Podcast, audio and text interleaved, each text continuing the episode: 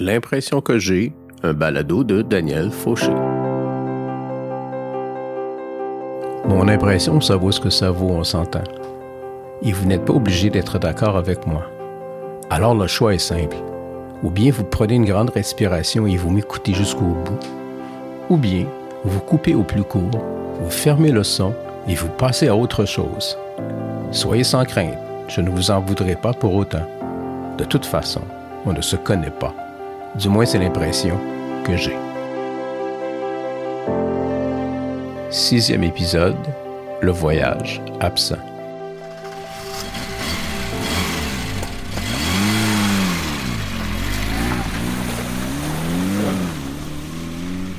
Moi, je n'ai jamais rien compris aux gens qui se contentent d'un horizon limité. Aux gens pour qui la voiture n'est qu'un objet de commodité qui leur permet simplement d'aller du point A point B, sans émotion aucune, ni sans trop se poser de questions. Aux gens qui préfèrent rouler le moins possible, qui préfèrent aller nulle part, sinon toujours aux mêmes endroits, à un jet de pierre ou deux de leur domicile principal. Et vous savez pourquoi? Parce que moi, moi, ce que j'aime, par-dessus tout, eh bien, c'est partir en road trip. En road trip. Ouais, cette espèce d'aventure débridée qui t'amène là où la route te conduit. Beau temps, mauvais temps, tout le temps et longtemps. Hit the road, Daddy! Partir sans trop de préparatifs, mais juste assez. Partir en voiture, avec une tente, ou deux, ou trois, ou juste avec tes valises, ou avec une roulotte en remorque derrière ton pick-up. Partir longtemps, partir loin, partir souvent. Faire escale, arrêter en cours de chemin pour coucher la nuit une fois, deux fois ou trois fois avant d'arriver à ta destination finale. Parce que la route, la route ne va pas plus loin. C'est partir depuis que je suis tout jeune, avec mes parents et mes sœurs. D'abord à deux, à trois, puis à quatre sur la banquette arrière. Hit the road, Daddy! Puis plus tard, au fil des ans, avec ma blonde du moment, avec mes enfants. Hit the road, Jack. Hit the road, Daddy. Hit the road, Daddy! C'est partir au milieu de la nuit ou au petit matin. La voiture pleine de sacs et de provisions à ne plus savoir où les mettre. Les enfants qui se chamaillent à l'arrière, assis sur leurs oreillers. Ou qui ont soudainement faim alors que ça fait à peine cinq minutes qu'on est parti. Les parents qui se disputent parce qu'ils ne s'entendent pas sur le chemin à prendre ou sur la destination finale pour les vacances, alors que l'on roule depuis bientôt une heure. Les haltes routières bruyantes et sales, les pique-niques improvisés en bord d'autoroute, les camions qui viennent de partout, lourdement chargés, et qui viennent finir leur course folle en soufflant bruyamment, en prenant la sortie qui les mènera au relais de routiers déjà surpeuplés. Avaler des kilomètres, des centaines de kilomètres pendant plusieurs jours, voir du pays aller loin, très loin, longtemps. Le rêve fou de rouler sans cesse, mort de fatigue mais en plein contrôle, les yeux tout grands ouverts, en t'assurant de prendre le chemin le plus long pour faire durer le plaisir. Hit the road, Daddy! Puis on remet ça l'année suivante, autrement, ailleurs, puis l'année d'après, et l'autre d'après, et après. Toujours, Hit the road, Daddy! les blondes changent, mais la route reste fidèle, toujours fidèle au poste. Mais aujourd'hui, c'est difficile, j'avoue. Le rêve s'est estompé. La COVID m'a coupé les jambes, amputé une partie de moi-même. Ben voyons donc, y a rien qui t'empêche de partir quand même, mon coco. T'as juste à aller moins loin. Pour autant que tu traverses pas la frontière, tout est beau. On se calme le pompon, là. Puis, il y a le Canada. Le Canada, c'est quand même grand, le Canada. Il y a les rocheuses. T'as pas pensé à ça, les rocheuses? Hein? Justement, si. Done that. did that a long time ago. Le Canada, les Rocheuses. Mais ça, c'est le genre de truc que tu fais une seule fois dans ta vie, en direct, comme ça. Pas deux fois. Surtout quand il faut que tu reviennes par le même chemin parce que la frontière est fermée. Ça fait long, longtemps, mon coco, comme tu dis. Anyway, il faut rester prudent. Sérieusement prudent. Il faut se rabattre sur des trucs plus locaux. Au cas où. Un jet de pierre de chez toi, ou deux max. Au cas où. Aller-retour en week-end. Pas trop loin. Ça va bien aller. Bien aller, bien aller. Bon, d'accord. Mais où aller?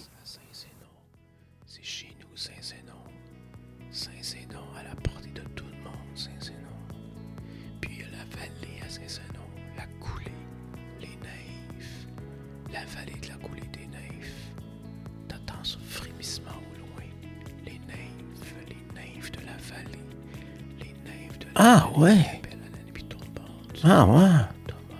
Tiens, cette année, on pourra aller à, à Saint-Zénon. Pourquoi pas? C'est une idée comme ça. Après tout, c'est pas loin, Saint-Zénon. Saint-Zénon, le sommet de l'Anaudière, là où tous les chemins mènent à la nature, là où il fait bon vivre, paraît-il. Je l'ai vu, c'est écrit sur leur site web. Ça doit être beau, Saint-Zénon, non? Saint-Zénon. Sure. Why not?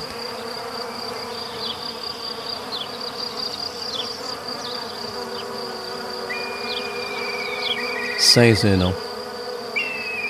C'est drôle, mais à part les moustiques, Saint-Zénon, ça me rappelle un type que j'ai connu il y a très longtemps, dans une autre vie presque, bien avant Duclic et l'université.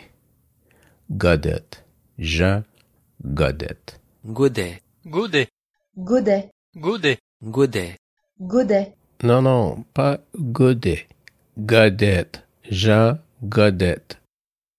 Godette et moi, on travaillait à l'époque pour une grande société d'État, comme acheteur. Mine de rien, on achetait pour des dizaines de millions de dollars par année. Des trucs, tout plein de trucs pour l'usine de production, les entrepôts, le matériel roulant, les succursales de vente. En suivant à la lettre la politique d'achat de la société. Appel d'offres publics ou privés, soumission téléphonique pour les petits achats, dossier justificatif et tout le tralala pour le moindre sous dépensé. Tout était scruté à la lettre par nos patrons et l'équipe de la vérification interne. Pas de cadeaux, pas de repas avec les fournisseurs, pas même un carton d'allumettes. Nous devions être blancs comme neige et le rester. J'avais été embauché une année ou deux avant Godette. Au début, j'étais le plus jeune dans l'équipe. Il y avait moi puis quatre ou cinq autres acheteurs, des types plus vieux, beaucoup plus vieux. De joyeux drill, en fait, qui s'apostrophaient du matin au soir d'un bout à l'autre du bureau, entre deux bouffées de cigarettes. Le souvenir que j'en ai, plus de 40 ans plus tard, c'est qu'il régnait au service des achats dans ces années-là une ambiance de chaos total. Nous étions turbulents, bruyants, indisciplinés et souvent habillés à la va-vite. Rien à voir avec ce que j'avais appris dans mes cours de gestion à l'université. À chaque semaine, le jeudi, le jour de la paye, on se ramassait à la taverne du coin entre gars pour manger et se taper une, deux ou trois bières. Des grosses bières. Tablettes pour les vieux, froides pour moi. Tout le monde était de retour au poste après le lunch et la vie continuait comme si de rien n'était. Bière ou pas. The job was getting done. Et nous placions commande après commande auprès de nos fournisseurs respectifs, en s'assurant de toujours obtenir le meilleur prix et de ne jamais accepter un carton d'allumettes. Get the biggest bang for the buck, nos patrons nous disaient. Get the biggest bang for the buck, the biggest bang for the buck, the biggest bang for the buck, et c'est ce qu'on faisait. Un chaos total, on s'entend. Mais je vous jure, comme chaos, c'était, mais alors là, c'était totalement efficace. Exemplaire même.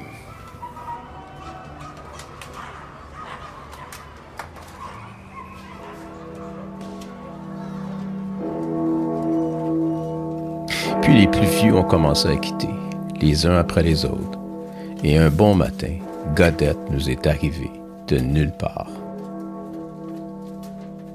Avec son complet trois pièces, sa chemise blanche, ses boutons de manchette et sa cravate écarlate.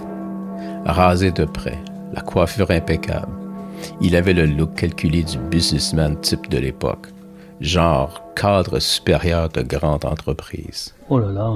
Godette détonnait dans le portrait, c'est le moins que l'on puisse dire. Surtout qu'il avait été embauché comme acheteur, pas comme président de l'entreprise. Lui et moi, on devait être du même âge ou à peu près.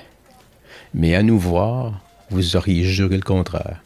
Entre le mec bien peigné au complet griffé et le type barbu en costard bleu poudre, il y avait une marge qui paraissait difficile à combler.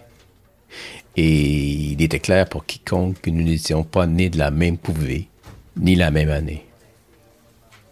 Godette affichait cet air de suffisance, ce sourire narquois de quelqu'un qui sait tout et qui n'a plus rien à apprendre.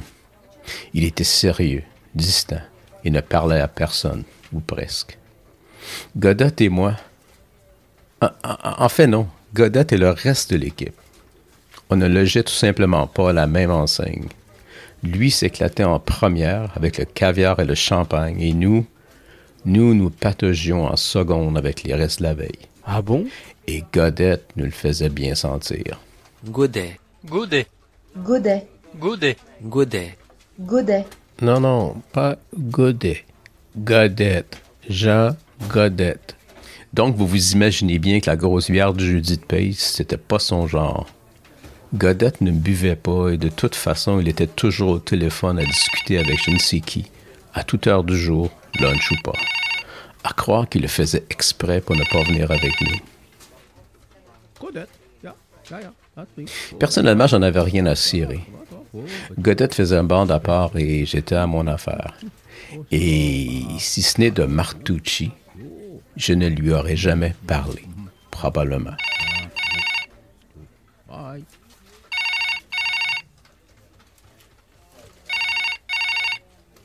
Pour la petite histoire, Martucci avait été embauché quelques mois après Godette. Martucci était une espèce de clown badaboom qui parlait à tout le monde. En fait, il parlait sans arrêt, surtout de lui, toujours de lui.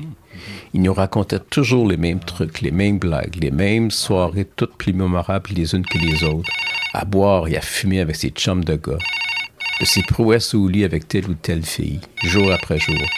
On and on, ça n'arrêtait jamais. Mais bon, euh, Martucci était toujours partant pour la bière du jeudi. Euh, C'était déjà ça de prix. Au bureau, Martucci et Godette étaient en quelque sorte des voisins de palier. Ils étaient assis l'un à côté de l'autre, dans la grande aire ouverte. Ils respiraient le même air, entendaient tout ce que l'autre disait, du matin au soir, allaient quasiment pisser aux mêmes heures. Alors forcément, ils se parlaient. Et comme Martucci parlait à tout le monde, c'était comme si Godette et moi on se parlait, par personne interposée. Et c'est comme ça que j'ai su à propos de Saint-Zénon. Godette n'était pas celui que l'on croyait. C'était pire en fait. Au bureau, Godette projetait l'image qu'il voulait bien qu'on ait de lui dans la vie de tous les jours. Le genre de type qui se croyait seul appelé aux grands honneurs. On savait tous que c'était du toki, de la frime pour impressionner la galerie. Ce qu'on ne savait pas, par contre, c'est ce qui se cachait derrière cette façade de pacotille. Et c'est Martucci. Martucci dans toute sa candeur qui nous a un jour dévoilé le poteau rose. Oh putain Godette s'était affublé d'un titre de noblesse. Ben voyons donc. Il s'en servait à tout vent pour frapper l'imagination des gens qu'il fréquentait en dehors des ordres du bureau. Ah ben vrai Ainsi, il n'était plus simplement Jean Godette, acheteur principal, mais Monsieur le baron Jean-Joseph Godette, noble possesseur de la seigneurie de la montagne du lac Thomas, Eh ben, un immense domaine dont il était propriétaire près de Saint-Zénon. Oh là là Godette avait hérité de ce domaine il y a quelques années, et il en était tellement fier qu'il avait eu l'idée de s'acheter un titre de noblesse et de faire enregistrer ses armoiries. ah, formidable. En fait, Godette avait une idée bien précise en tête. Développer son domaine à tout prix, rapidement, Ah bon? et faire le plus d'argent possible en vendant des parcelles de terrain aux plus offrants. Ben voyons donc. Et c'était tout ce qui comptait pour lui. Et sa stratégie de marketing passait par la baronnie et les techniques qu'il avait apprises en lisant les livres de Dale Carnegie sur comment se faire des amis. Ah, formidable. Et si Godette était au téléphone du matin jusqu'au soir, c'était d'abord et avant tout pour tisser des liens, développer un réseau de contacts, emmener des gens là-bas pour une excursion de pêche ou de chasse et générer des ventes pour ses terrains. Ah, formidable. Le travail d'acheteur passait après, bien après. Mais Godette était suffisamment intelligent pour que personne ne s'en rende compte. Au bout de la ligne, the job was getting done, et les patrons n'y voyaient que du feu. Et voilà. Godette allait donc à Saint-Zénon tous les week-ends. Il passait toutes ses vacances, tous ses temps libres, à arpenter ses terres, à planter des piquets, à tracer des chemins. Pour lui, la vie s'arrêtait là. Saint-Zénon. Saint-Zénon, c'était son bout du monde à lui, sa raison de vivre, son seul et unique rêve. Et il cherchait à vendre ce rêve à tout un chacun, ouvertement. Le bout du monde à Saint-Zénon, à la portée de tout le monde. Les nymphes, les nymphes qui t'appellent à la tombée de la nuit. Du fond du lac Thomas, le long de la vallée. Le rêve en vase clos. Ah, formidable. Je me rappelle vaguement de l'endroit parce que Godette nous avait un jour invités, Martucci et moi, à l'accompagner sur ses terres. Je n'ai gardé aucun souvenir de Saint-Zénon. Et je me souviens à peine de cette vallée, la coulée des nymphes, dont Godette nous avait vanté la beauté inégalée pendant toute la durée du trajet entre Montréal et Saint-Zénon. Moi installé à l'arrière de son Chevrolet Impala à l'écouter parler et en regardant les épinettes défiler par la fenêtre entr'ouverte. Et Martucci, Martucci qui était assis sur la banquette avant et qui, comme toujours, n'arrêtait pas de parler ni de commenter à tout instant. Si je me suis mis à peine de cette vallée, c'est sans doute parce qu'elle ressemblait à rien en particulier, sinon à un autre joli petit vallon à flanc de montagne. Nous n'étions ni dans les Pyrénées, ni dans les Alpes, ni dans les Rocheuses, ni au Parc national du Bic, on s'entend. Nous étions dans les Laurentides, face à la montagne du lac Thomas. Mais il était inutile d'en souffler moi, Godette. Dans mon fort intérieur, je me disais qu'il fallait vraiment être con pour s'imaginer baron d'un tel endroit. Idiot pour s'en vanter. Et naïf pour avaler sans rien dire toutes les couleuvres que nous lançait Godette. Mais je n'ai préféré rien dire, Ah, formidable. car Godette n'aurait rien compris de toute façon, Ah bon? Obnubilé qu'il était par les environs de Saint-Zénon. En présence d'un baron, j'avais donc préféré jouer au bon prince. Ah, formidable. On aura compris que Saint-Zénon, ce n'était pas mon rêve, et que ce ne le sera jamais.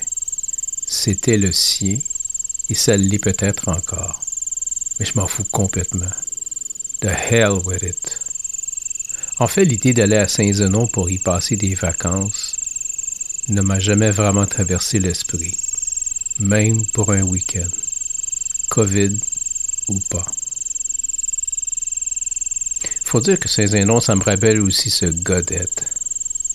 Un mec pas sympa, détestable même. Un mauvais souvenir d'une époque lointaine. Ce Godette qui se prenait pour un baron pour qui la voiture n'était qu'un simple objet de commodité, qui lui permettait d'aller du point A au point B, sans émotion aucune, ni sans trop se poser de questions.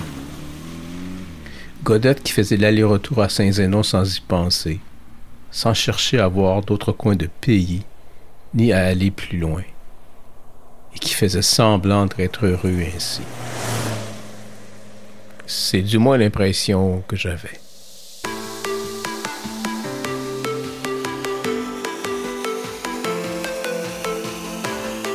Ah, c'est vrai que j'ai toujours aimé les road trips, je l'ai déjà dit. Les road trips, cette espèce d'aventure débridée qui nous amène là où la route nous conduit. Beau temps, mauvais temps, tout le temps, longtemps. Et qui nous permet de partir en voiture jusqu'au bout de la route, jusqu'à ce que la route devienne toute petite.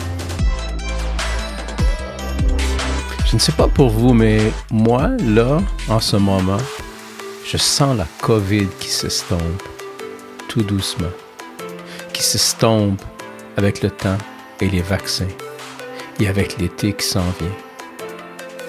La vie qui renaît, le rêve aussi qui revient.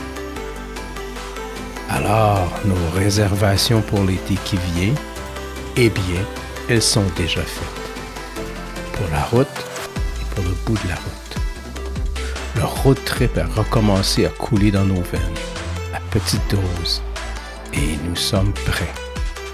Prêts à partir pour le bout du rêve. Hit the road!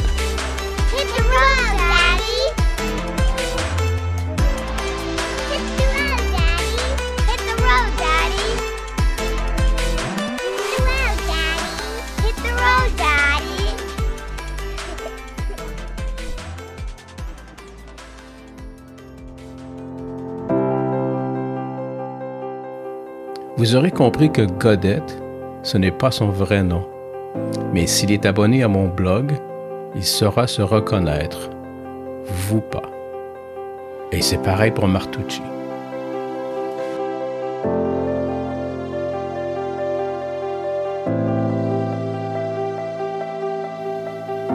Ce récit est une œuvre de fiction, mais il s'inspire de faits réels. Par conséquent, toute ressemblance avec des situations réelles ou avec des personnes existantes ou ayant existé ne pourra être que fortuite. Mais je ne peux pas vous le garantir. L'impression que j'ai, un podcast écrit et réalisé par Daniel Fauché.